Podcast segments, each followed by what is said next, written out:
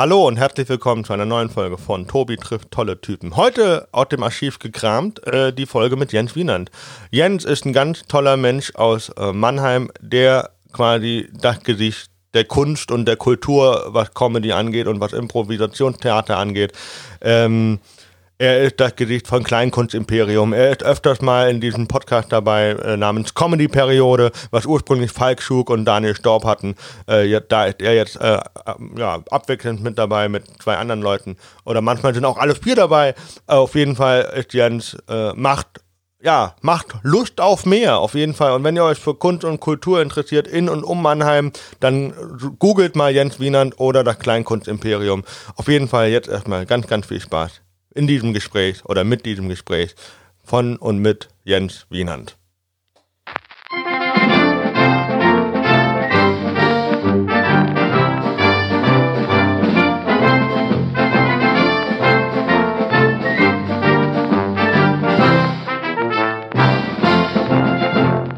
Ja, hallo und herzlich willkommen zu einer neuen Folge von ähm, Exzellenz und sind heute in Mannheim in Café Vogelfrei. Ja.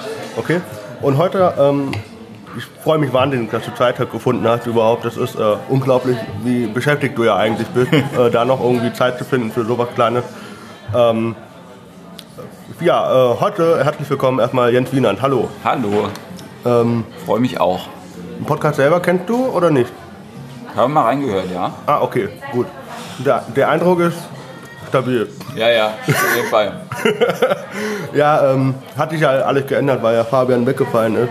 Wegen Examen nächste okay. Woche und dann ähm, habe ich das gedacht, dann geht das.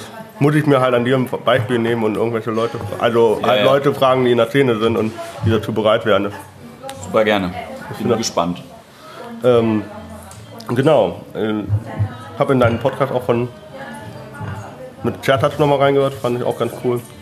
Der ist jetzt auch seit neuestem äh, auf Joke FM, ne? Genau. Also ich habe seit, ähm, jetzt muss ich überlegen, wie lang schon.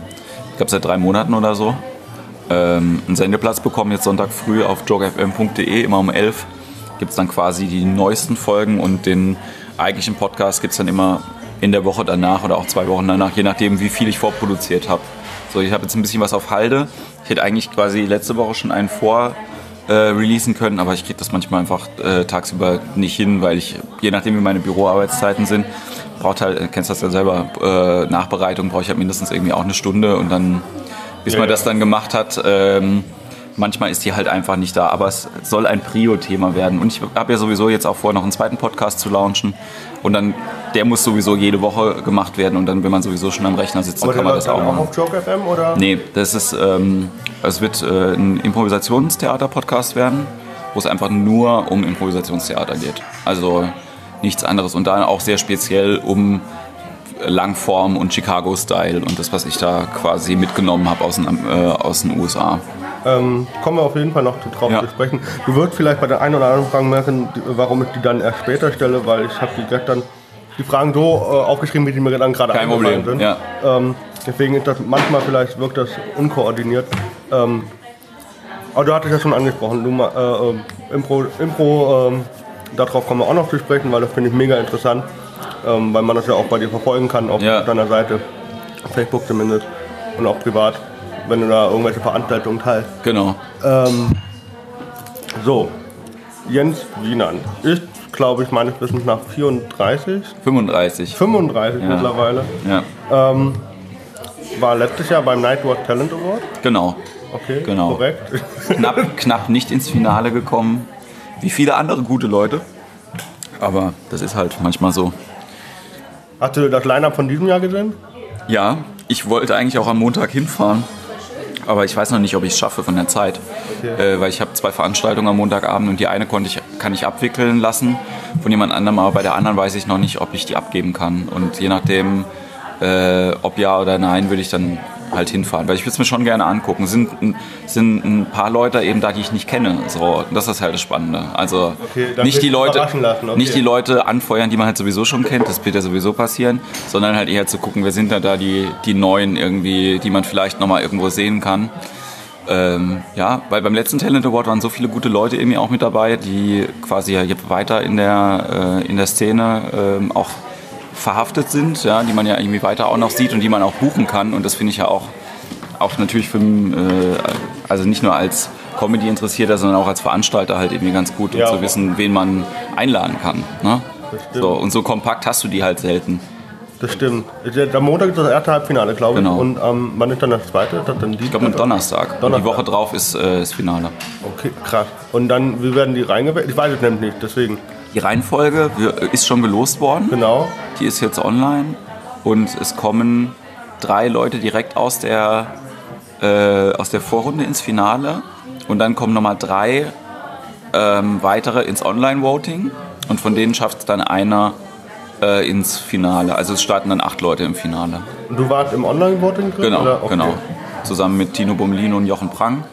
Dino, Und- Dino dann weitergekommen, oder? Und Tino Bommelino hat, äh, ist weitergekommen und hat verdient gewonnen. Also alles gut. Ne? Das ist dann halt nicht so gegen den Falschen in Anführungszeichen halt irgendwie ausgeschieden, sondern ne? also wenn der, wenn der dann halt ins Finale kommt und äh, bams dann einfach alle weg, so, dann ist das so, ja. der hat dann letztendlich alles gewonnen. Okay, Genau, ja, genau, Äh, den habe ich aber, den hattest du auch schon gehabt. genau, ein paar Mal. Ja, Tino wohnt ja inzwischen auch in Mannheim und ähm, ja, ist halt auch einer von den Guten, so, mit denen man halt irgendwie auch gerne, gerne sich mal unterhält und ähm, auch gute Sachen auf der Bühne einfach macht. Absolut unberechenbar, weil ich halt nie weiß, was er macht, aber es ist halt immer gut. Das ist so ein bisschen Helge Schneider. Da wissen die anderen Leute auch nie, was er macht. Ja, ich glaube, ähm, ja, ich weiß nicht, ob man die, ob man die, das ist wahrscheinlich, wahrscheinlich so das einzige Referenzbeispiel, was man hat. Ich würde ihn eher mit Bo Burnham vergleichen.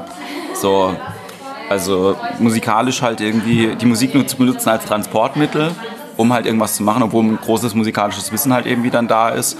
Und bei Helge ist das ja eigentlich getrennt voneinander. Es ist ja nicht unbedingt die Musik, im also ne, er- setzt ja ganz klar einen Fokus, jetzt ist Quatsch, jetzt ist, jetzt ist Musik. Ja, ja. Und das äh, ist bei Tino nicht unbedingt so. Ne?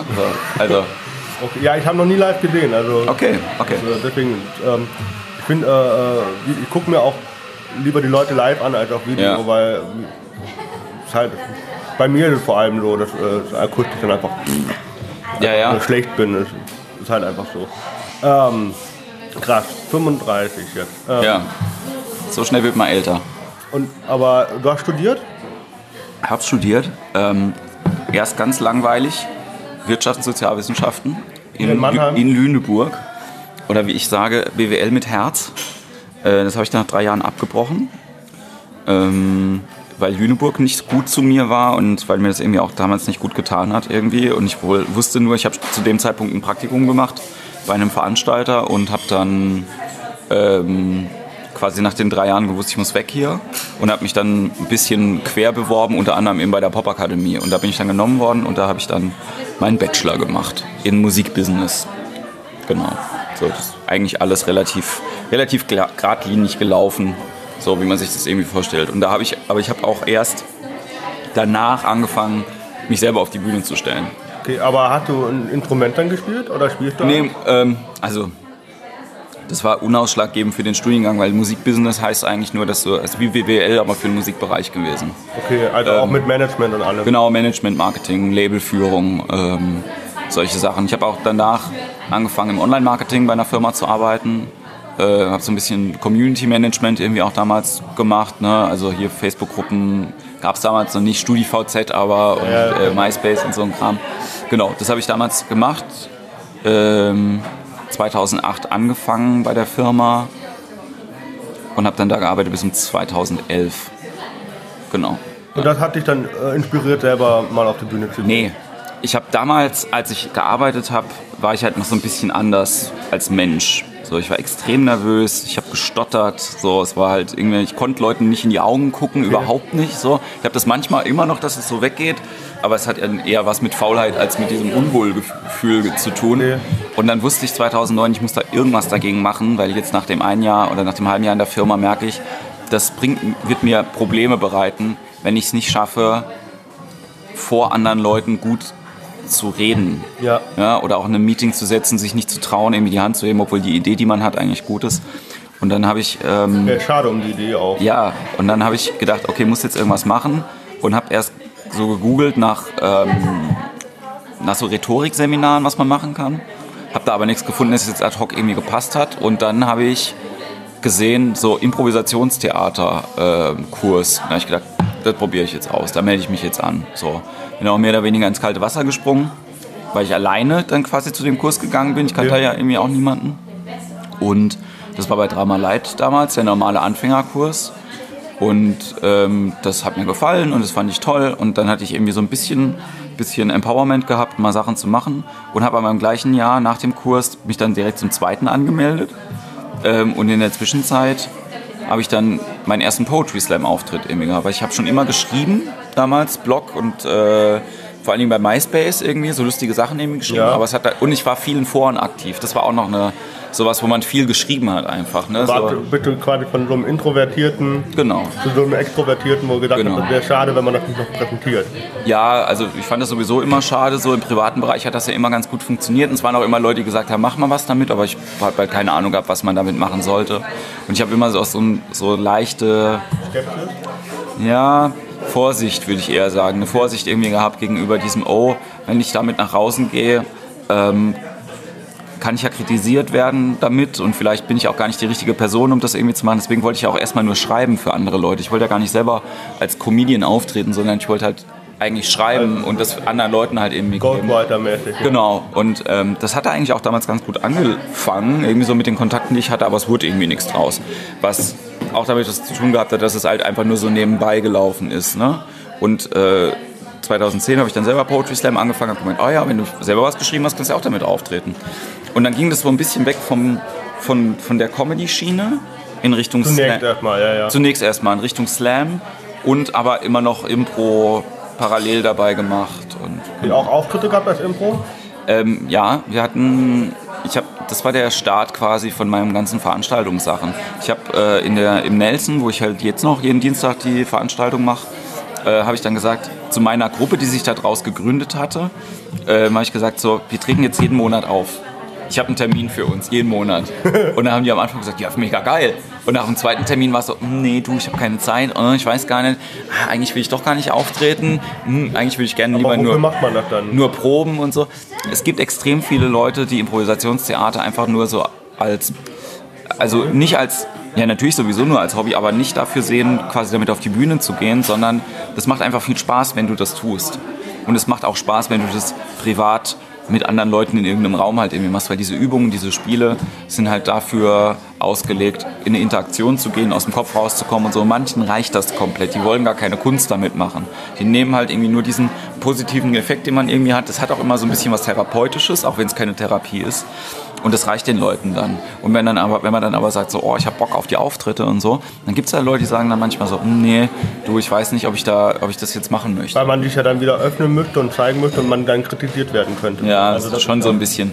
Aber auf jeden Fall gab es halt diesen Termin, einmal im Monat. Und dann habe ich angefangen, äh, andere Impro-Leute einzuladen, die quasi diese, diese Lücke auffüllen, mit denen man dann zusammenspielen kann oder die halt selber dann da auftreten. Ja. Und das war im Prinzip der Anfang von den, von den Veranstaltungen, die ich halt irgendwie gemacht habe. So.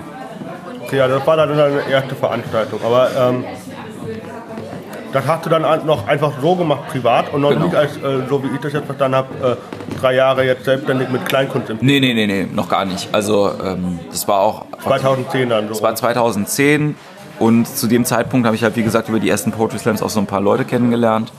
Ähm, und habe dann, nachdem das mit der Kneipe schon so angelaufen hat, habe ich gesagt, komm, ich mache hier eine Sonderveranstaltung an einem, an einem anderen Tag und mache einen Petri-Slam. Weil damals war ich, das habe ich diese Szene noch nicht so richtig verstanden und habe das auch eher so ironisch irgendwie alles betrachtet.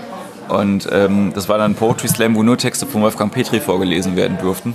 Nur was? Nur Texte von Wolfgang Petri. Nein. Okay. Und ähm, das es war super witzig und es war halt bumsevoll. Und dann habe ich gedacht, krass, wenn wir halt irgendwie 100 Tickets damit äh, loswerden können mit so einem Scheiß an einem Abend, kann man doch irgendwas anderes auch noch machen. Ja. Und ich wollte keinen Poetry Slam veranstalten, weil ich mich da nicht nicht äh, befugt dazu gefühlt habe, so als, als Newcomer sowas zu machen. Und dann habe ich gedacht, aber ich habe Bock, irgendwas zu machen. Und äh, bin dann selber schon rumgefahren und habe in Hamburg bei Kunst gegen Bares mitgemacht gehabt. Und äh, das fand ich toll und bin, dann bin ich nach Köln gefahren, habe mir das da angeguckt und das fand ich auch super. Das war damals noch im Severinsburg Theater, also unten in dem In der alten, in, dem, in der alten. Location, in der kleinen. 2010 war das dann noch mit äh, Joseph Vicaire Nee. und mit äh, Gerd Bührmann. Das war, ich glaube, ich habe Gerd Bührmann alleine moderieren sehen an Okay. dem Abend. Und dann ähm, war das so ein bisschen, ich habe ein Mädel kennengelernt damals, mit der ich die Sachen, die hat die, mich dann ein bisschen unterstützt, hat gesagt, wir machen das zusammen. Und jetzt ja aber relativ schnell rausgezogen nach den ersten zwei Kunstgemäß-Veranstaltungen, die dann hier im Kino stattgefunden haben. in Mannheim, ja. Genau. Und dann äh, nach der dritten war erstmal Sendepause zwischen mir und der Location. Und dann habe ich das auch erstmal nicht weiter verfolgt. So. Okay, was Und- eigentlich schade. Ja, aber es waren da, da schon, da bin ich halt viel aufgetreten. Dann hatte ich nicht so viel, äh, hab, war da gesehen jetzt nicht so eine große Lücke halt irgendwie da drin. Ne? Also ich muss halt überlegen, 2011 oder 2010 habe ich ähm, dann ungefähr, ja, so 50 Poetry Slams gemacht. 2011 waren es 100 Poetry Slams, die ich gemacht habe. Also ich war quasi zweimal die Woche unterwegs irgendwo hin. Hatte zusätzlich halt noch den Dienstag, der fest, Impro, an, ja. fest angefangen hatte für Impro. 2011 haben wir dann umgestellt auf ein wöchentliches Format. Beim Und Info, ja. äh, nicht, also dann kamen halt andere Sachen auch dazu. Ne? Da kam dann ähm, ein Liederslam dazu, eine offene Bühne ähm, und eine, ja so eine, äh, ich habe das genannt Seemannsgarn damals. Das war so eine Art Lesebühne, wo ich einfach so Poetry Slammer einladen wollte, die halt Zeit haben, länger mal was vorzulesen. Und im Prinzip die Struktur ist ja immer noch so ähnlich. Genau. Und dann hat, kam das halt dazu, KGB dann zu machen, KGB wegzulassen. Erstmal 2012 sind wir dann mit KGB äh, neu gestartet in der alten Feuerwache, in einer kleineren Location und der Umzug ist ja jetzt anderthalb Jahre her oder so, dass wir hochgegangen sind in die große Location. Und äh, dann Ihr 2000... wart erst unten, oder? Genau, im Café. Ähm, nachdem es die ganze Zeit so voll war, irgendwie noch Leute wegschicken musste, haben gesagt, äh, verpisst euch doch einfach. Nee, ähm, ist ganz gut. Und dann 2012 auch Kunst gegen Bares in Heidelberg angefangen und ähm, Ja, du hast die richtig gerockt, glaube ich, letztes oder vorletztes Jahr mit über 1000 Euro, ne? Das, ja, ja, ja, das war, das war krass. Bin mal gespannt, wie viel wie viel's am jetzt morgen ist in, in Heidelberg. Wie viele Leute kommen und wie, wie spendewütig wütig die sind. krass. Ich, äh, ab. Ja gut, der Podcast wird später, wird wahrscheinlich später hochgeladen, aber das fängt dann um 19 Uhr auch wieder an mit Einlass. Äh, nee, ähm, wir müssen später anfangen, weil vorher noch irgendwas anderes ist. 20 Uhr ist Einlass, 20.30 Uhr äh, geht's los. Ist aber eine Ausnahme. Ich versuche ja alle, alle meine Sachen immer um 20 Uhr anfangen zu lassen, damit man nicht diesen, also Damit man nicht zu spät ist. damit man nicht zu spät ist und ich verstehe das auch nicht, warum bestimmte Sachen dann irgendwie. Ich freue mich ja auch über so äh, äh, über Veranstaltungen, wenn die mal um 16.30 Uhr sind oder so. Aber Meine eigenen brauche ich nicht. Das ist ja auch für meinen, für meinen Tagesablauf ganz gut, selber eine Struktur zu haben, zu wissen, okay, wenn die Show um 20 Uhr anfängt, reicht es, wenn ich um 5 aus dem Haus gehe. Ja. Dann kriege ich immer noch alles einigermaßen hin. Wie viele Leute sind morgen da? Frag mich nicht. Also, ich hoffe über 200. Krass. Also, ist nicht unre- unrealistisch. Mal gucken. Ja, ja, DAI ist Ja. ja groß genug dafür, ne? Nee, wir sind ja nicht mehr in der Wir sind jetzt umgezogen. Wir sind jetzt in der Halle nur 2. In der Halle, Ja. weil das DAI zu klein war. weil der sich nicht mehr gemeldet hat. So ein bisschen wie eine Ja, Adi. wie ein Mädel gewesen, äh, mit der der Sex sehr gut war. Man wundert sich, warum, äh, warum sie, aber vielleicht ist sie in love äh, with somebody else. Also auf jeden Fall, die haben sich halt nicht mehr gemeldet. So, es war schwierig, einen Termin zu kriegen. Wir hatten einen Termin, der wurde dann wieder abgesagt wegen einem anderen Termin. Und wenn du halt irgendwie vier Monate auf einen Termin wartest, Dann, du musst irgendwann einen Punkt haben. Ja, ja, das ist wie bei, bei, wie bei mir halt. Ja. Ich, ich äh, hatte mir auch mehrere angeguckt und habe gedacht, äh, ja, ich hole mir jetzt die, da weiß ich auf jeden Fall und dann mit 80 Leuten, da passen jetzt 80 Ja. Leute rein, damit kann ich gut kalkulieren. Mal gucken. Ähm, ja, krass. Poetry Slam, Impro. Ähm, wann bist du dann gewechselt zur Comedy? Also, ich habe meinen ersten richtigen Stand-up-Auftritt relativ spät gemacht. Und zwar, ähm, das muss der Tria Comedy Slam gewesen sein.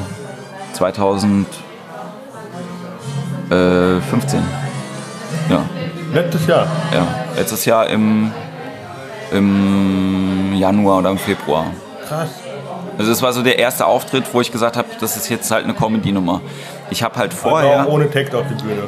ja genau, also ohne Textblatt und so. Ich habe vorher halt schon verschiedene Sachen gemacht, weil ich ja quasi immer schon am Schreiben war und auch die Slam-Auftritte gehabt habe, was ein Soloprogramm ergeben hat, wo ich halt irgendwie sage, das hat auch schon natürlich viele Comedy-Anteile auch gehabt. Ähm, wenn ich jetzt irgendwie mit der Ukulele auf der Bühne stehe oder so, dann ist es halt auch Stand-up-Comedy. Aber es, in meinem Kopf war es schon ein bisschen was anderes, halt irgendwie zu sagen, okay, ich gehe jetzt eben auf die Bühne und mache eben zehn Minuten nur mit Gags, die aus meinem Leben sind und nichts, was ich mir ausgedacht habe. So. Ja. Ne? Also halt nur Ähm, auch keine One-Liner, so habe ich das noch nicht gesehen. ja, also waren schon ein paar dabei, aber es war jetzt halt we äh, weniger, ähm, also nicht so narrativ wie die, wie die Slam-Geschichten. Ne? Ja. Und dann habe ich in der Vorrunde habe ich halt sowas gemacht, dann bin ich ins Finale gekommen, wo ich das nicht gedacht hätte. Im Finale habe ich dann habe ich dann eine Impro-Nummer gemacht und die hat gut funktioniert und dann habe ich da gewonnen. Und das war dann halt so, dass ich gedacht habe, ja geil, wenn man jetzt einmal gewonnen hat, dann gewinnt man auch alles. So, weil ich bin ja gut vorbereitet und jetzt läuft das alles, aber das ist halt, stimmt halt nicht. So, du bist halt einfach dann auch nur zwei Jahre dabei so und merkst dann halt, okay, dass du die anderen Sachen alle vorher gemacht hast, das gibt dir einen kleinen Wettbewerbsvorteil, weil du halt irgendwie bessere Strukturen erkennst, du kannst besser schreiben zum Beispiel, als Leute, die jetzt gerade anfangen. Aber bei der Performance auf der Bühne selber bin ich genauso im Jahr zwei wie dann auch. So, abgesehen davon, dass ich ein bisschen entspannter halt irgendwie bin, weil ich Und damit umgehen, genau, weil ich damit umgehen kann, weil ich halt jetzt, seitdem ich angefangen habe, mich auf die Bühne zu stellen, knapp 1000 Auftritte gehabt habe. So, also das, das geht dann schon alles. Finanziert dich das auch rein über die Organisation von davon? Ge- Genau, also äh, meine Selbstständigkeit ist im Prinzip so, sind, sind drei Säulen. Das war ein bisschen anders, als ich angefangen habe. Im Moment sind es halt ähm, Veranstaltungen. Die du selber machst? Ja, das ist so zweigeteilt. Ne? Es gibt Veranstaltungen, die, da bin ich klassisch auch äh, als äh, in der geschäftlichen Rolle des Veranstalters. Das heißt, ich trage das Risiko über die Veranstaltung. Ja. Aus den Eintrittsgeldern oder anderen Mitteln muss ich dann halt die Künstler bezahlen und so weiter, kümmere mich um die Werbung etc. Und dann gibt es aber auch so, äh, so Kooperationen, wie zum Beispiel ein Kulturfenster oder äh, eben auch in der Feuerwache, wo ich eingekauft werde für ein Veranstaltungskonzept und die einfach wissen, okay, du lieferst uns den Abend, die Künstler, äh, die, das Produkt im Prinzip und dafür kriegst du einen Betrag X von uns. Und das sind, also diese beiden Sachen habe ich halt ähm, für verschiedene Kleinkunstbereiche. Ne? Also mache ich mit Comedy-Shows, mache ich mit Poetry Slams, mache ich mit Leader Slams, ähm, mit Impro-Theatern. Genau. Das ist diese Veranstaltergeschichte. Und die zweite ist, äh, ich stehe halt selber auf der Bühne. Für Auftritte, ja? Als Genau, Oder Poetry genau, genau. Ähm, Poetry Slam kriegst ja sowieso wenig Geld irgendwie dafür, deswegen lassen wir es mal außen vor, aber hauptsächlich Moderation und Impro-Theater. So, das sind die Sachen, wo ich halt irgendwie Geld mit äh, verdiene und dann ist noch so ein dritter Bereich, ähm, Workshops. So, ne? Ich gebe halt auch Workshops für Impro-Theater und für Poetry Slams. Und ähm, je nachdem, wer das, äh, wer das gerne haben möchte, ne? ich mache Poetry Slam Workshops zum Beispiel viel an Schulen. Impro-Theater-Workshops liefen jetzt die ganze Zeit über Drama Light. Mal gucken, wie das jetzt halt irgendwie weiterläuft. Genau. War Aber das auch in Köln, auch. oder? Das mit I, äh, von IO äh, äh, ähm, war irritiert. Ähm, du hattest doch letztens auch ähm, Genau. Impro-Kurse angeboten, auch in Köln. Genau, genau. Ähm, äh, ich bin beim Acting Studio Cologne als Trainer. Ähm, da weiß ich noch nicht, wann die nächsten Termine sind. Muss man irgendwie auf die äh, Planung warten. Aber das ist ein, eins Auch von ein den. Häusern, genau, wo, ähm, wo Workshops einfach angeboten werden. Das kann man ja gucken, wo man das dann, wo man das dann platziert. Das hat ja immer was mit der Regionalität zu tun, ne? weil die Leute würden. Also ich kenne das ja selber, selbst wenn ein Workshop halt irgendwie sehr gut ist, so in Deutschland überlegst du halt dreimal, ob der, wenn der in Berlin ist, ob du jetzt halt dafür nach Berlin fährst oder nicht. Ja, ja, das- Und gerade wenn es halt nicht so ein Wochenendding ist, sondern Tag. was ich halt mit den Leuten, ja, bei einem, einem Tag würde ich ja fast noch eher hinfahren, aber ähm, wenn ich mit den Leuten arbeite, würde ich mir eigentlich gerne mehr Zeit dafür nehmen. Mhm. So, weil, also das grundsätzlich erklären von Impro ist die eine Sache und das zweite ist halt irgendwie, was dabei rauskommen soll. So, ne? Also es gibt halt immer das ist wie, das kannst du relativ schnell erklären. Da reichen dir zwei, drei, vier Stunden irgendwie dafür. Aber das Was ist eigentlich das Spannende. Und das kann halt zwischen einer halben Stunde bis hin zu einem ganzen Leben halt irgendwie reichen. Ne? So, weil, die, weil die Möglichkeiten, die du als Künstler halt irgendwie damit hast, auszuschöpfen, da, also ich sehe da selber noch gar kein Limit so und habe halt mega Bock auch noch, dass da noch mehr passiert. Also ich finde bei Impro, ähm, wenn man in der Gruppe macht, dann muss die Dynamik auf jeden Fall stimmen. Ich hatte einmal, äh, da waren wir zu zweit auf der Bühne für Impro und bekamen eine Aufgabe, Und das hat nicht funktioniert. Die Chemie Ja. hat einfach nicht gepasst, weil wenn du ein, er war Nein-Ja-Sager Ja. und du brauchst aber Ja-Sager. Ja, ja. sich total einlassen da drauf. Und das war dann so ein bisschen. Ich habe mich sehr unwohl gefühlt dann auf der Bühne oder vor den anderen. Ich dann so, Gott, das geht gar nicht klar hier. Naja, also ich finde Duos eigentlich ziemlich geil, wenn, wenn die Leute eingespielt sind. Ähm, ist der kürzeste Weg von allen Sachen. Es gibt äh, nicht diesen Drang, irgendwie immer mit in der Szene sein zu wollen. Du hast nicht das Gefühl, wenn drei Leute da sind, dass der jetzt einer mehr Zeit eventuell hatte als du. Ähm, ist halt auch anstrengend, zu zweites zu machen.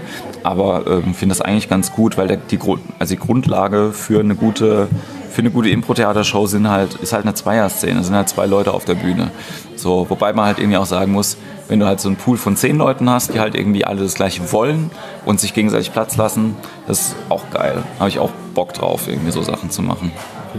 Ich kenne kenn, Kopfsalat, kennst du? ne? Das, Mhm. ja. das, da, ich glaube, bei dem war ich einmal live in Heidelberg. Das, Ja. Ähm, ähm, krass. Ähm, wir hatten krass, das ist unglaublich viel, was du machst. Das ist, äh, äh, ich zähle nur mal kurz hier auf, was habe ich denn hier alles? Äh, Poetry Slam, Stand-Up, Impro, Moderieren, Organisieren und Podcast. Was fehlt noch? Bloggen? Ähm, naja, ich habe als DJ lange gearbeitet, das fehlt noch. ähm, ich habe lange als Redakteur für ein Magazin geschrieben. Ähm, was habe ich noch gemacht? Ähm, immer so Sachen, die vergisst man dann halt natürlich auch zwischendrin, wenn die gar nicht so wichtig sind. Aber krass, also das ist auf jeden Fall ein, ein, eine unglaubliche Fülle. Ja, ich habe ein Label noch. Das ist ja auch noch äh, was. Also ich habe ja während der Popakademie habe ich noch ein Musiklabel gegründet. Mit dir, von dir selber oder? Äh, ja, also halt aus dem, quasi aus dem Nix halt, wusste halt, dass da ein paar Jungs sind, die haben ein gutes Demo aufgenommen und dann habe ich gemeint, wenn ihr eine Platte aufnehmen wollt, so ich gründ, hab Bock ein Label zu gründen, Sachen auszuprobieren, kommt er zu mir und das war ganz geil eigentlich. Also erste Platte haben wir sehr, sehr gut verkauft und dann die anderen nicht mehr so, aber hab halt Spaß gehabt so in der Zeit und war Echt, 2000... du hast echt ein Label. Was Also was, was Ähm, das war ein, spezielle Musik oder? Ja, ja, also die, äh, das hieß True Till Death. Ähm, halt hauptsächlich Hardcore, also so äh, auch so ein bisschen Metal irgendwie noch mit dabei. Und das hat sich dann so ein bisschen nochmal aufgesplittet in ein zweites Label. Das ist das, was meine andere E-Mail-Adresse ist, Edition, äh, wo ähm, ich zwei, zwei oder drei, ich weiß gar nicht mehr, äh, so, so House-Releases gemacht habe, so Deep House, äh, Elektro-Kram. Genau. Das lief halt so nebenbei einfach, ohne dass man da jetzt irgendwie sagen, gesagt hat, da, ähm, da möchte ich viel Geld irgendwie damit verdienen. So, ich glaube, alle Sachen macht man natürlich irgendwie mit dem, mit der dem Wunsch, ja. dass da irgendwie ein bisschen mehr dabei rumkommt, aber es war jetzt auch nicht schlimm, dass das da irgendwie nicht funktioniert hatte. So. Ähm, du hast vorhin schon gesagt, bei Poetry Slam gibt es nicht so viel Geld. Warum? Oder was ist. Ich glaube, es hat damit was äh, zu tun, dass die, dass die Grundidee daher kommt, dass jeder mitmachen darf. Ne? Das ist die Grundidee. Es ist sehr offen. Und deswegen Die, kann die Qualität schwanken. ja, also ist ja, ist ja nicht so, die Szene ist ja sehr, sehr gut. Die Leute, die das länger machen, werden dann ja auch besser. Aber man muss halt überlegen, der, die Grundidee von Poetry Slam war ja damals, also kommt ja aus Chicago, ähm, dass ähm, der, der Typ, der das erfunden hat, der hat halt die Schnauze voll gehabt von diesen ähm, elitären Literaturwettbewerben, ne? wo du halt irgendwie als, als Künstler dein Paper einreichst, dann sitzt da so eine, so eine äh, Jury an einem Tisch mit ihrem, mit ihrem äh, äh, Getränk so, dann gibt es so eine Lesung, wo dann jemand halt mit einem Wasserglas halt irgendwie am Tisch hockt. Und dann stimmen die da, also ne, stimmen die darüber ab, so, ob der jetzt die 50.000 Euro Preisgeld kriegt oder nicht. Und da hat er halt keinen Bock drauf gehabt. Dollar damals, nicht Euro. Ähm, und dann hat er gesagt, so pass auf, wir machen das so, bei uns gibt es auch einen Wettbewerb, der Wettbewerb sieht so aus, die Leute haben drei Minuten Zeit zu lesen, was auch immer sie wollen. Die Jury ist das Publikum und zu gewinnen gibt es 10 Dollar und ein Bier. Das ist die Show. So. Und das war die Idee, das zu machen. Und dass dann später halt mal was draus geworden ist mit einer Struktur, die deutsche Meisterschaften irgendwie äh, ausrichtet, dass jemand wie ich Geld damit verdienen kann, weil ich Schulkindern erzähle, wie das funktioniert, Texte zu schreiben und damit auf die Bühne zu gehen, ist mega geil. So. Aber man verdient halt kein Geld, wenn du zu den Veranstaltungen gehst, weil die sind ja auch alle extrem niedrigpreisig. So.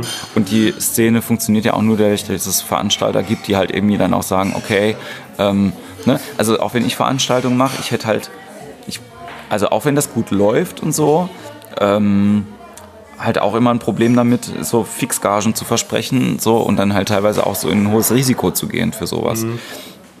Und deswegen ist es halt auch so, die, die meisten Leute, die auftreten, sind ja auch Veranstalter. Das heißt, ich habe was davon, wenn ich irgendwo hinfahre und kriege meine Fahrtkosten zurück.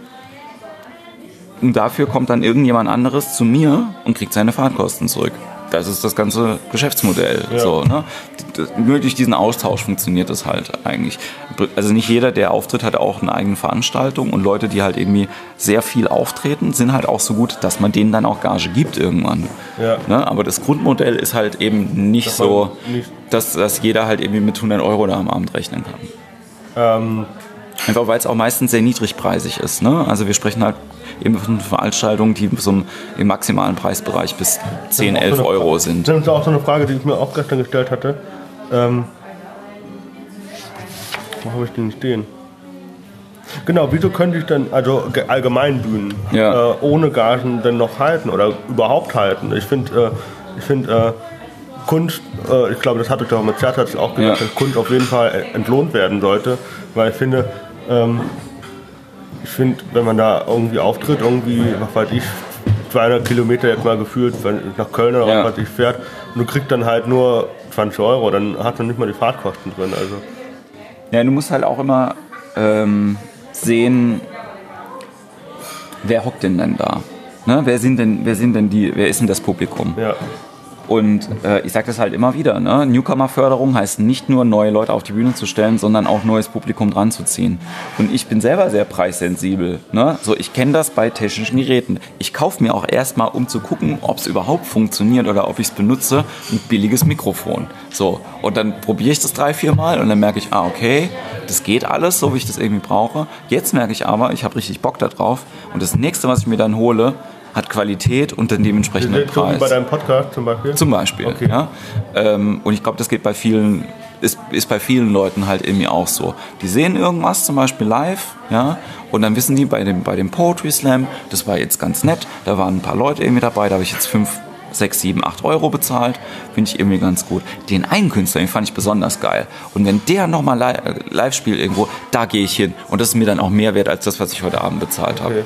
Das ist so die, der, der Grundgedanke irgendwie da, äh, davon, auch von, diesem, von diesen offenen Bühnen. Und bei diesen Mixshows, ähm, es ist eben extrem unterschiedlich. Ne? Ähm, kriegst du denn die Leute zum, äh, also zum Comedy Slam im, in der Lasertech Arena für 17 Euro, ja, wo dann halt irgendwie vier Comedians auftreten, die sie nicht kennen. Das ist schwierig. Ja, Also muss man auch immer mit lokalen Matadoren ziehen wahrscheinlich. Ne? ja, oder mit einer Bekanntheit, wobei du kannst ja das nicht, ähm, nicht mehr gut abschätzen, wie bekannt irgendjemand ist. So. Also ich kenne die Lochis halt nur vom Namen zum Beispiel. Ja? Wenn, die, wenn die jetzt hier am Nebentisch sitzen würden, ich würde die nicht erkennen. So. Ja, ja, ich Also, ne, das, das ist halt einfach, äh, was... waren anscheinend gestern Abend äh, bei, äh, bei Wetten das, also Neo Magazin Okay, äh, Ja. Ich habe die auch am Anfang immer mit den Luders verwechselt, was ich sehr lustig finde im Nachhinein, weil irgendjemand denkt, also so in meinem Kopf dann gemeint so, ja, die haben so einen YouTube-Kanal und ich habe mir dann vorgestellt, wie die Luders halt irgendwie am, am, an ihrem Rechner sitzen und dann halt irgendwie Peter äh, die neuen Teile irgendwie in die Kamera hält und macht so Unboxing von, äh, egal. Spielen oder was weiß ich. Also der Punkt ist auf jeden Fall, wie kriegst du die Leute und was ist auch das, wofür sie bezahlen und ähm, also das ist so die Frage, die ich, die ich halt aus dem Sommer mitgenommen habe. So, was macht eine Show zu einer Show? Ne? Also was ist der Unterschied zwischen so einem normalen, netten Veranstaltungsabend, wo du reingehst und rausgehst und irgendwie denkst, ja gut, ist mir jetzt irgendwie 5 Euro wert oder wo du halt einfach sagst, wow, geil, allein, dass ich hier sitze, macht mich total nervös und ich freue mich total und allein dieses Gefühl ist mir jetzt irgendwie 30, 40, 50 Euro wert. Weißt du, was ich meine? So, wenn du halt wirklich bei, du kennst es auch, wenn du, wenn du, wenn du, wenn du auf irgendeinem, irgendeinem, irgendeiner ähm, Band dir anguckst, wo halt irgendwie, ne, bevor das losgeht, das Licht geht alles aus, Ja, ja, Licht fängt irgendwie an, nur der? Drummer fängt irgendwie an zu spielen und du denkst eben so, allein dafür hat sich das jetzt gelohnt, dass das heute Abend, äh, dass das heute Abend passiert. Und dieses Gefühl, das kriegst du mit unseren Comedy-Shows, die wir haben, schlechthin. So. Das hat einfach was ein bisschen mit der Verpackung auch zu tun. Ne? Wie, Ja. wie du das machst. Es geht noch gar nicht mal um den Inhalt, weil der Inhalt kann eigentlich das gleiche sein. Es geht um die Verpackung. Und die Verpackung verkauft. ja, ist halt auch einfach immer so, dass du, ne, äh, wir sind wenig Marketing-Experten irgendwie bei uns in der Szene. Wir haben kaum Leute, ähm, die diese kleineren Shows halt irgendwie ähm, äh, platzieren, die äh, einen sehr, sehr guten Draht zur Presse irgendwie haben zum Beispiel. Also gibt es immer wieder. Ja, ne? ja. Aber ähm, wenn man das alles aus diesem DIY-Spirit halt irgendwie macht und ne, Punkrock bleibt beim Flyer selber, selber gestalten und drucken lassen und dann verteilen und so, dann ist es halt auch immer so, dass das auf einem gewissen Level stagniert. Ja, so, also daraus halt irgendwie in den richtigen Erfolg zu kommen. Man, man muss, glaube ich, den eigenen professionellen Anspruch haben. Ja, und, das, und nicht viele Veranstalter haben das. Ja, so. Und mein professioneller Anspruch ist zumindest, ich weiß auch, dass äh, nicht jede Veranstaltung von mir voll ist. Ich probiere immer das Gleiche zu machen im Vorfeld von einer Veranstaltung. Es funktioniert mal besser und mal schlechter. So, ich Kommt Lieders aber auch immer auf die Jahre, also das merkt man. Naja, ich habe einen Liederslam in Mannheim, da sind dienstagsabends, sind da halt 90 Leute in einer Kneipe, wo 70 reinpassen. So. Und die Woche drauf ist ein ziemlich geiler Hip-Hop-Act, den auch schon ein paar Leute kennen, der einen der erfolgreichsten YouTube-Kanäle in, in Deutschland hat und da, sind, da sitzen halt 15 Leute im Publikum so. Und das ist halt, kannst das, kannst das manchmal nicht abschätzen. Aber meine Professionalität geht dann halt zumindest so weit, dass ich halt irgendwie auch weiß, wenn der da ist an dem Abend, dann kriegt er halt so viel Kohle zumindest, dass er jetzt nicht draufgelegt hat, weißt du? Ja. Und das ist halt einfach das. Weil äh, der eigene Anspruch auch ist. Ja. also als Veranstalter. Das ist ähm, auf jeden Fall wichtig. Also ich finde, äh, deswegen bei mir jetzt kommen die Studis halt kostenlos rein. Warum? Ja. Weil der Sturer 3000 Euro reinbläst. Ja. Und, dann so, und die bezahlen halt schon einen Semesterbeitrag über, über den Sturer und dann habe ich gedacht, wenn ich so viel Geld vom Sturer kriege, dann können ja. die Studis der Uni Heidelberg halt auch kostenlos rein. 3000 Euro ist richtig viel eigentlich. Für zwei Veranstaltungen. Ja, ist richtig gut. Man ja. kann dir also vorstellen, dass ja. Äh, ich glaube 19 Cent pro Kilometer bezahle ich. Ja. Und halt noch die Gage. Ja. Naja, ist ja gut. Das ist halt wirklich das teuerste. Und ich habe gesagt, ich habe keinen Bock.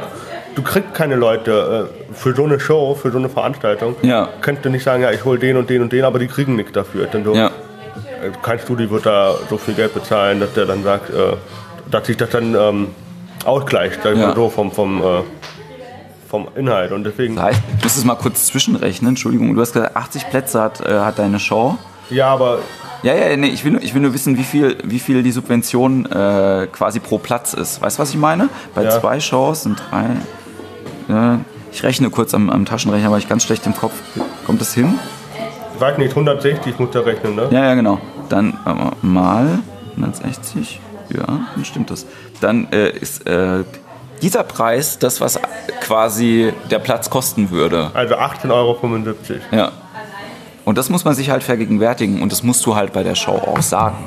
Ne? Das ist das Wichtige, dass die, weil bei der Subvention verstehen die Leute nicht, dass Geld geflossen ist dafür, dass sie diesen Stuhl besetzen können, weißt du?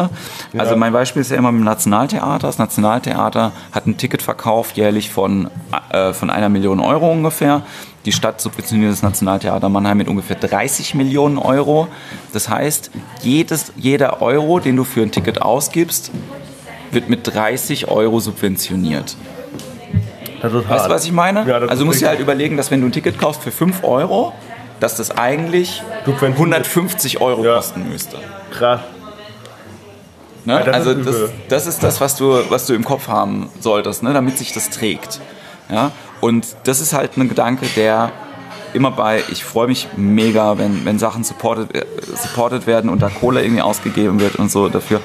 Ich mache halt, ich habe halt keine Partner. Ich mache alles selber. Und bei mir ist es halt so, ich zahle dann halt die 100 Euro für den Hip-Hop-Act aus meiner Tasche, weißt du? Von meiner Kohle, die ich halt irgendwo anders verdient habe.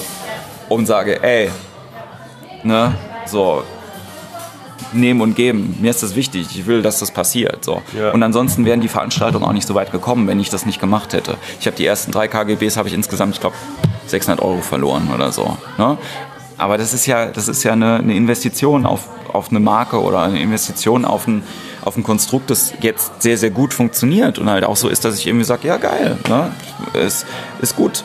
Ich mache das jetzt schon länger auch hier in der Region, aber gib dir mal noch zwei, drei Jahre und dann, ähm, also ne, die ganzen, ganzen Veranstaltungshäuser wissen alle, wer ich bin, wissen alle, was ich, was ja, ich, was ich mache und ähm, es ist, ist total geil. So. Also, ich habe heute vorhin noch mit Fabian geredet, und habe gedacht, ich, äh, ich gehe mit einer gehörigen Portion Respekt hier hin. Ja. Ich echt, äh, ich finde das, also ich fühle mich jetzt schon ein bisschen gestresst wegen dieser einen oder ja. wegen dieser zwei ich will nicht wissen, wie unter Strom du dann ständig stehst, wenn irgendwie mal mehrere Veranstaltungen in einer Woche oder in zwei Wochen. Oder an einem Abend. Also das Schlimmste, was ich gemacht habe, war dieses Jahr im Mai, wo parallel, sage und schreibe, innerhalb von, von zwei Tagen waren parallel sieben Veranstaltungen. Von dir? Von mir. Das waren die, die äh, Poetry Slam Landesmeisterschaften in Frankenthal und Worms. Ich hatte äh, eine Newcomer Stage im Klapsmühl mit, äh, mit Rama Light, Boom Comedy Club im Kapitol und es war noch was in Nelson gewesen. Und es lief alles parallel. So, und das Und war wo so, warst du selber? Ich war äh, im, äh, beim Boom Comedy Club und Bei den Landesmeisterschaften. Nee, und ähm, stimmt, Comedy Cup Mannheim waren auch parallel. Da war ich dann abends. Weil das halt auch wichtig, also das ist mir sehr wichtig gewesen. Und ich wusste halt, die Landesmeisterschaften, das läuft auch, wenn ich nicht da bin. Es ist schade, dass ich nicht da bin. Mega schade. Aber Comedy Cup ist halt auch sowas, da bin ich von Anfang an jetzt irgendwie mit dabei. Ich habe mich mega gefreut, als sie mich mal gefragt haben, weil da war ich halt noch ein kleineres Licht. Ne? Wann war das? Ähm, vor vier Jahren. Okay, also seit dem ersten Mal. Genau. Und ähm, man begleitet ja auch die Leute irgendwie dann noch weiter danach. Und es ist mega geil, ein Teil von diesem, von diesem Konstrukt halt irgendwie zu sein, weil ich finde das gut, was wir da machen. So, und, äh, Ist auf jeden Fall eine geile Erfahrung. Ja. Muss ich zugeben. Ich muss zugeben, ich fand mich äh, fand ein bisschen komisch, nur vor drei Leuten zu spielen Ja. und dann nur fünf, oder wie viele Minuten? Fünf, ne? ja. Ich dann so, das ist merkwürdig. Es ist einfach merkwürdig, äh, vor fünf, fünf Minuten vor drei Leuten und du weißt ganz genau, das sind, die sind ja, du musst dir mehr vorstellen. Ja, ja. Und das ist halt der Witz. Und äh, ich, das, ich war un, unheimlich angespannt in der Situation, weil dann so, ah, du siehst die ja direkt und du Ja. kannst ja nicht woanders hingucken, das geht ja, Ja. nicht. aber ist okay, krass. Ähm, Ja, muss sieben über, Veranstaltungen, leck mich aber ja, rein. muss auch überlegen, aber beim Comedy Cup, ne, bei dem Casting, äh, wir hatten das letzte Mal, waren jetzt im Endeffekt, ich glaube 32 Comedians Ja, wir waren halt irgendwie da. viele, krass. Und dann äh, hast du auch wirklich so, bist dann irgendwann auch platt. Also, ne, das ist, macht super viel Spaß, aber ganz ehrlich, so 32 Leute hintereinander angucken, ist halt echt so, dass du denkst, so, wow, Mann, ey.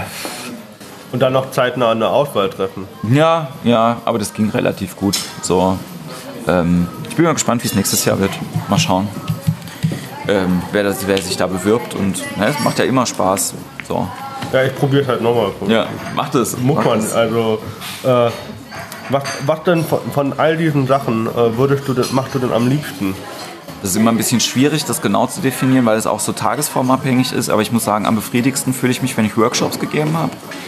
Ähm, weil dieses anderen Leuten was beibringen total schön ist. Und dann auch die Frucht sehen, die, die Ja, manchmal, manchmal sieht man die auch gar nicht. Ne? Manchmal ist auch so ein, so ein Tagesworkshop wie jetzt letzten zwei Wochenenden für Drama Light, ähm, wo, ich, wo ich mit denen einzelne Themen gemacht habe. Ein Samstag zum Thema Charaktere, der nächste war jetzt zum Thema Heldenreise. Die haben jetzt einen Musikworkshop und ich werde die in dieser Konstellation nicht mehr sehen, was ich mega schade finde, weil das auch keine Gruppe ist. Ne? Da trifft man vielleicht mal den einen oder anderen oder so. Ähm, aber ja, generell ist es schon ganz geil, so ähm, einer Gruppe von Leuten was beizubringen und dann die auch zu begleiten, soweit, dass die halt damit was machen auf der Bühne. So, das mache ich schon sehr, sehr, sehr, sehr gerne. Und äh, dann auch mit Leuten irgendwie zu einfach, also ne, ich, ich, in meinem Kopf ist das nur Brainstorms, aber eigentlich ist es halt so Schreibarbeit, wo du, wenn du halt Gags von Leuten anhörst äh, oder m, durch Material durchgehst und dann halt irgendwie sagst, ja, da und da und da kannst du noch das und das und das Punchline-mäßige machen und wenn dann jemand damit mal im Fernsehen auftritt, ist es halt das geilste ever. So, also das macht schon weil sehr, du sehr viel du hast Spaß. da beigetragen. Genau, genau. Und naja, also ich ähm, am, am meisten geht mir halt bei Impro einfach einer ab so. Und das ist halt das, was mir am meisten Freude macht von allen. Als Konsument finde ich Stand-up halt genauso geil. Weil es gibt halt wenige richtig, richtig gute Impro-Shows, die du dir halt beruhigt angucken kannst hier. Und ähm, deswegen bin ich dann lieber auch gerne als Lehrer irgendwo mit an der Seite bei meinen eigenen, wenn ich halt irgendwie denke, geil, geil gemacht. So, weil dann hast du nochmal was, wo du, wo du so andocken kannst. Ne? So, und bei Stand-Up kann ich mich ein bisschen zurücklehnen und halt irgendwie sagen, so, es ist, das macht ja sowieso jeder anders, weißt du? So. Die Frage ist, äh, äh, ist das äh, beim deutschen Impro genauso unterschiedlich zum amerikanischen wie beim Stand-Up? Dass, äh, die ihre Szene haben und Deutschland versucht das irgendwie nachzumachen oder zu kopieren? Lustigerweise gar nicht. Also die Struktur in, in, in Deutschland ist viel besser als die in den USA. Ähm, wir werden bezahlt für Auftritte, das ist da nicht so. Da kriegst du einfach gar nichts. Wenn du kriegst, kommst in ein Harold House Team, gibt es ein Casting dafür, musst immer zur Probe da sein, hast die Auftrittstermine und du kriegst original nichts an dem Abend. Nur du hast nur die Gelegenheit, du hast nur die Gelegenheit aufzutreten und besser zu werden. Aber da sieht es halt eben auch so aus, dass du, wenn du, wenn du besser wirst in einem Impro-Team oder wie auch immer, es gibt ein paar, die bezahlt werden. Die Hoffnung ist halt immer da reinzukommen eventuell. Oder künstlerisch irgendwas anderes noch dann zu machen, zu schreiben für Steve Colbert oder bei SNL zu landen oder sonst irgendwas. Ähm, und in Deutschland haben wir halt die, unsere, äh, unsere Vereinsstruktur und unsere schöne Gruppenstruktur. Ne, wo, wenn sieben Leute zusammen ein sind, dann sind wir ein Verein und der Verein muss ja irgendwie auch Ämter haben und die müssen bezahlt werden und das geht nur mit. Also das ist schon alles ganz gut. Ähm, künstlerisch ist halt irgendwie das, was ich da aus Chicago äh, mitgenommen habe mein Wunsch halt irgendwie das mehr auch zu machen. Gibt jetzt Möglichkeiten, das hier in Mannheim anzufangen. Ich bin sehr gespannt, wie das, wie das sich entwickeln wird in den nächsten paar Wochen und Monaten. Ähm, und es ist halt schon ein starker Unterschied von der Spielform einfach. Ne? Also es gibt viel, äh, viel mehr Langform äh, Improvisationstheater, da in Chicago natürlich, äh, als das, was ich hier, hier es ist nicht, äh, genau, es hat eigentlich nichts mit der, mit, der, mit der Zeit zu tun, was da lange ist, sondern das, was lange ist, heißt eigentlich nur so, der, der, die ganze Show insgesamt wird halt, wird halt, äh, hat ein anderes Konzept. So, ne, das, was du vorhin gesagt hast, ist genauso. Kurz vorm Impro heißt halt eben, mehrere Leute auf der Bühne, das Publikum macht eine Vorgabe, es gibt eine Regel für die Szene, die wird bedient und aus der Prämisse und dieser Regel entsteht die Comedy. Ne? So, wir sprechen quasi abwechselnd immer, äh, immer ein, ein Wort. Ne? Mhm. Äh, allein dadurch, dass halt irgendwie wir uns da verhaken, entsteht Comedy. So. Bei Langform ist das eben ein bisschen anders. Bei Langform ist es erstmal, die Gruppe an sich macht was zusammen, ist gegenseitig inspiriert. Es gibt keine Vorgabe in dem Sinn, sondern es gibt eine Inspiration, aus der entwickelt die Gruppe das, was sie daraus machen möchte und spielt dann ein Stück damit. Das ist schon ein bisschen anderer Ansatz, als halt irgendwie zu sagen, äh, wir spielen die gleiche Szene nochmal als so und die gleiche Szene nochmal als so. Diese ganzen kurzförmigen Games können in der Langform auch vorkommen, ja, sag auch mhm. gern Mediumform. Ähm, genau, aber es ist halt eben schon unterschiedliche Dinge zu, zueinander erfolgreich ist ja weder das eine noch das andere.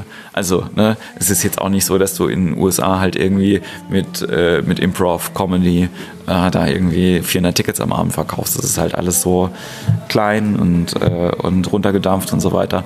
Aber das Künstlerische, was ich ja gesehen habe, ist halt einfach so viel weiter oben als Dinge, die ich selber greifen kann. Ja. Echt übel. Ähm, kamst du deswegen auch vor drei Jahren beim Word Up, glaube in Heidelberg, ja. die Idee, den Froschkönig mit verschiedenen Genres zu spielen? Ja, ähm, das, äh, also ich hatte schon sowieso also kann man online den auf YouTube, deswegen ja, ja. weiß ich das, weil ich heute Nacht geguckt genau, habe. Genau, Also dieses, dieses Märchen mit Genres äh, zu, äh, aufzupeppen oder halt variabel zu machen oder halt irgendwie so interaktiv zu machen, ähm, war sowieso immer eine von den ersten Ideen, die ich gehabt habe, als ich Impro-Theater gemacht habe. Ähm, also generell alleine auf der Bühne auszustehen und zu gucken, was kann man von den Sachen, die wir jetzt machen, auch allein, die wir mit der Gruppe machen, auch alleine umsetzen. Also nicht, weil ich, ähm, weil ich auf die anderen scheiße, sondern halt einfach, weil alleine unterwegs sein ne, mit einer Gruppe, die nicht auftreten will, ist das halt schwierig. Und dann gab es halt so für mich die Möglichkeit, so, ah, okay, cool, ich probiere das jetzt irgendwie mal aus. Ähm, ich mache das auch immer noch weiter gerne. Ähm, es ist und andere aber, Märchen? Ja, Hänsel und Gretel mache ich halt meistens bei der Show, Froschkönig auch ab und zu. Das sind ja die beiden, die so am kompaktesten sind von der Erzählstruktur, wo die Leute halt irgendwie auch noch genau wissen, was passiert. Rotkäppchen ist zu einfach, Schneewittchen ist zu komplex, äh, ist halt irgendwie alles so ein bisschen... Äh, Sieben Zwerge, ja klar. Ja, Dornröschen gibt es auch noch, ne? Dornröschen ist auch, da passiert auch nichts. Dornröschen passiert halt einfach nichts. Das ist einfach nur, nur ein beschreibender, beschreibender Text irgendwie. Ne? Die stößt, stößt sich an dieser scheiß Spinade. So, ähm, nein, sie schläft eine. Ne? Genau. Nee, was ist das andere Märchen, wo, wo alle stehen bleiben auf einmal? Scheißegal. Also auf jeden Fall. Sodom und Gomorra hätte ich nicht gedacht, aber. es gibt halt viele Märchen, die, äh, die schlechter geeignet sind dafür. Ähm, genau. Und ich, äh, ich improvisiere gerne auf der Bühne, ich improvisiere gerne alleine mit dem Publikum, aber halt eigentlich am liebsten mit einer, mit einer Gruppe und mit anderen Leuten so. Also meine liebste Show ist auch einfach die, die ich jeden Monat mit meiner Theaterkollegin Tabea Herion machen kann. Genau, im Nelson, immer am ersten Dienstag. Und das ist einfach das, wo ich sage, das ist mein bestes künstlerisches Produkt. Okay. Von allen Dingen, die ich tue. Es ist aber das Produkt, das ich nie verkaufen werden kann, weil Tabea äh, sich für einen festen Job entschlossen hat und ich deswegen quasi nicht mit ihr touren werde und sie nicht Künstler sein Ja, das möchte. ist schade, dann auf der anderen Seite. Ne? Aber es ist in Ordnung. So, Aber dann hat man trotzdem immer diesen festen Sendeplatz Genau, quasi, wo genau. man sich dann ausleben kann. Genau, und ich habe halt den, diesen künstlerischen Anker und das kann auch mal eine, das kann auch mal eine bessere oder mal eine schlechtere Show halt irgendwie sein. Ähm, lustigerweise an. Ne? vor zwei, vor zwei Monaten haben wir, ähm, haben wir mitgefilmt und die war so so lala die Show. Und jetzt habe ich wieder Videomaterial, das ist okay, ja. So, für mich, also es sieht auf dem Video viel besser aus, als ich mich gefühlt habe, als ich auf der Bühne war. Und die letzte Show war jetzt so geil wieder, so dass ich gedacht habe, fuck, ey, wir hätten die mitfilmen sollen. Aber auch das ist Impro, ne? Das kannst du halt irgendwie nicht, äh, nicht vorher festlegen, wie das jetzt, wie das jetzt wird. Stimmt. Hast du Angestellte beim Clown Kunstimperium? Ähm, wir sind ja dabei, gerade eine Vereinsstruktur irgendwie aufzubauen. Das heißt also, Ihr ich habt noch kein Leitbild und sowas. Nee, nee, nee. Also wir sind, ähm, also es wird ein Kleinkunst, äh, äh, müssen wir gucken, weil wir dürfen nicht Kleinkunstimperium heißen. Das hat uns äh, das äh, Gewerbeamt, äh, das Ordnungsamt verboten, weil Imperium würde eine Größe suggerieren, die wir nicht haben.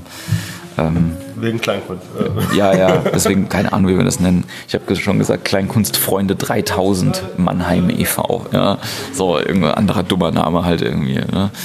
Ähm, Todesstern der Unterhaltung. Ist äh, interessant, aber es ist halt vielleicht auch der eigene Anspruch, den du ja damit suggerierst mit Imperium. Ne? Das ist so. Ja, aber es ist genauso, genauso ironisch gemeint. Ja, ich also, verstehe das schon. Vor allem, weil das ja, ach, ich nehme an, auch drei Jahre alt ist. Ja, genau. Also mit deiner Selbstständigkeit einhergegangen. Genau. Und- also und, und der Begriff Imperium, der geht ja immer nur eigentlich zurück auf, äh, auf Lena Liebkind. Ich habe den jetzt einfach übernommen, weil ihr das so oft gesagt hat, dass ich es dann irgendwann geglaubt habe. So, ne? Und ich fühle mich ja nicht als es, es sag mal ganz ehrlich, ne? ich bin hier nicht der Don, ja? wenn jetzt irgendjemand kommt und, und sagt hier irgendwie, ich möchte in deiner Stadt eine neue Show veranstalten, sage ich nicht, ah, muss mir einen Gefallen tun. Das nicht, ja. Ähm, ich bin ja mit allen, mit allen cool, aber es ist halt einfacher, wenn man schon sowieso verschiedene Sachen macht, dass die über mich halt irgendwie laufen, weil ich kenne halt einfach jeden.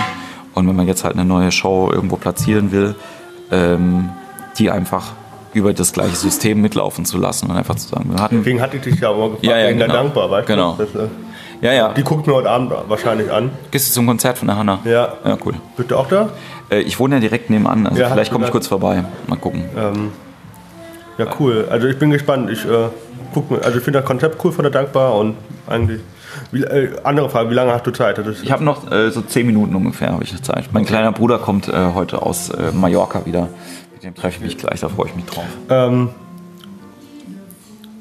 krass, also machen wir es einfach so, Jens, Ja. weil ich hier noch so viele Fragen habe und ich die jetzt nicht in 10 Minuten reinklatschen will. Und Ja. Ich fand das Gespräch aber sehr angenehm. Würde ich dich gerne nochmal irgendwann treffen. Ja, klar. Wenn du Bock drauf hast. Super gerne. Und dann äh, machen wir jetzt den Sack an dieser Stelle zu. Ja, dann äh, seid dann äh, to be continued. Dann gibt es einen großen Cliffhanger und alle meine dreckigen Geheimnisse erfahrt ihr in der nächsten Ausgabe. Genau, weil wir haben zum Beispiel jetzt noch äh, zum Beispiel über deine, äh, deinen anderen Podcast Imperium für Dummies noch gar nicht geredet, Ja. äh, weil du gemeint hattest, ich zitiere, der ist dahin gerotscht.